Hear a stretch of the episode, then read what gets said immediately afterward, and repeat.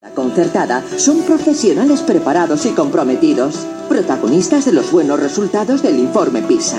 CESIE Castilla y León lo corrobora, el sindicato de la enseñanza privada concertada. Padres, centros concertados, vuestra elección. Plazo de presentación de solicitudes del 17 de marzo al 7 de abril. Continuamos en esta mañana de miércoles 18 de marzo. Ya sabemos que en la jornada de ayer comenzaba ese periodo de matriculación en los diferentes colegios de la provincia de Soria que continuará también hasta principios eh, de abril.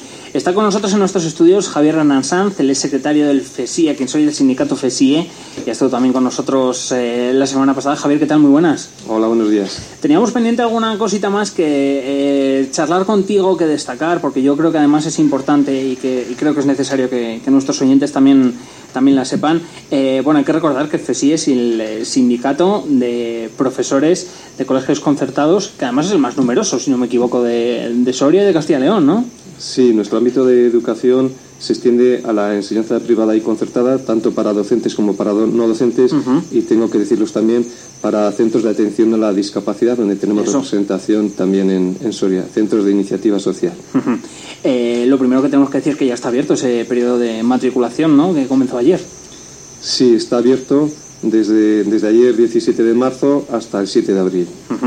Eh, un periodo de matriculación en el que bueno, pues, eh, muchos padres piensan, le dan vueltas a coco, le dan vueltas a la cabeza, dónde llevamos a los pequeños, dónde nos matriculamos. es una etapa importante, es un inicio importante. Y bueno, pues aquí en los colegios concertados la verdad es que tenemos muy buenas opciones, muy buenas ofertas y, bueno, también hay algunos mitos que enseguida vamos a, hablar de ellos, que, desde luego para nada son ciertos, y menos aquí en Soria. Y, sobre todo eso, ¿no? Es una época, yo me imagino, Javier, de mucho pensar para los padres, ¿no? Y de mucho tomar decisiones que son importantes, claro.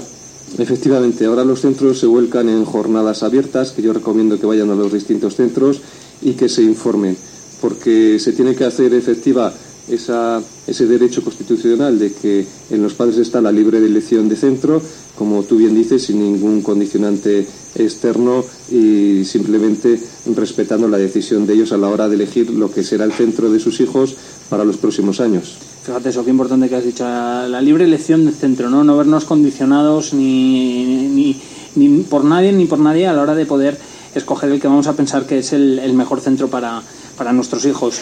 Em, hay diferencias entre un colegio concertado y, y, uno público. Podemos pensar que bueno, que algunas sí, pero en cualquier caso yo no veo diferencias, decir, negativas, ¿no? No sé.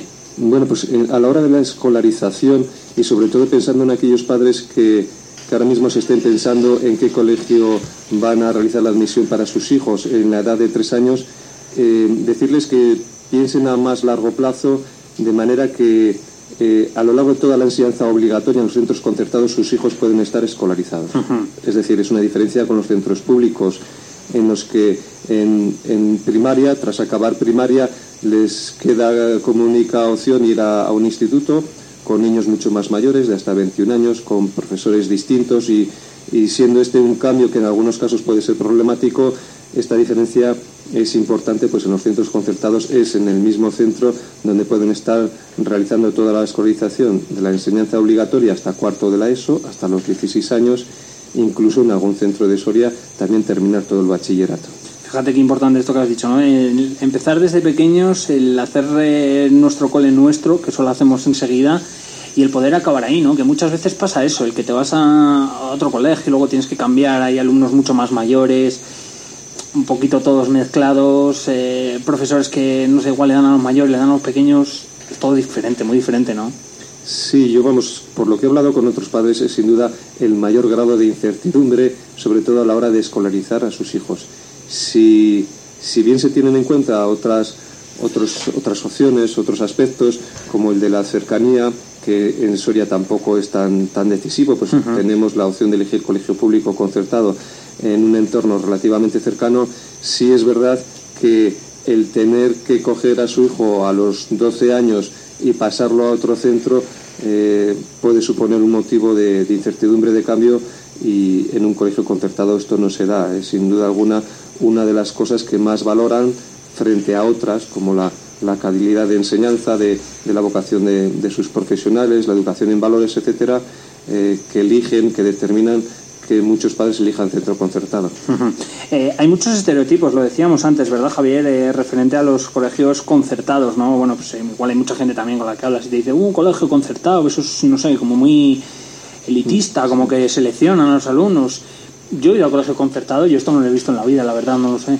Bueno, mm, yo pienso que la persona que lo diga o, no es de Soria, no procede de Soria, o, no lo dice con buena intención, porque siendo sinceros y echando una mirada a los colegios concertados de Soria, me estoy refiriendo al Colegio San José, Sagrado Corazón, Escolapias, Escolapios, Colegio Calasancio de Almazán, son colegios que todo el mundo conocemos porque muchos de ellos llevan más de 100 años eh, implantados en Soria, sabemos su trayectoria y sabemos que para nada son, son elitistas, sino que responden a ese mandato legal de que el servicio público de la educación debe ser realizado por colegios públicos y por colegios concertados para precisamente preservar la eh, libertad de educación de los padres. Yo también a veces pienso, incluso Javier, que, que dan un punto más, ¿no? que muchos de ellos también realizan una, una obra social, no sé si es la palabra, eh, lógicamente los colegios públicos también, también tienen esto, ¿no? pero creo que, no sé, como que están en igual, o es sensación mía, no sé, que están un poco más involucrados con,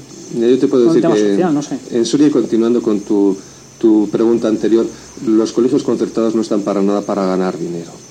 Todo lo contrario, son colegios que, que en ese sentido es algo por lo que no, no, trabajan, sino que sí que es verdad que tienen un carácter propio que es religioso. Aquí en Soria los colegios concertados son religiosos, son órdenes de, inspiración y orientación religiosa, escolapios, escolapias, etc.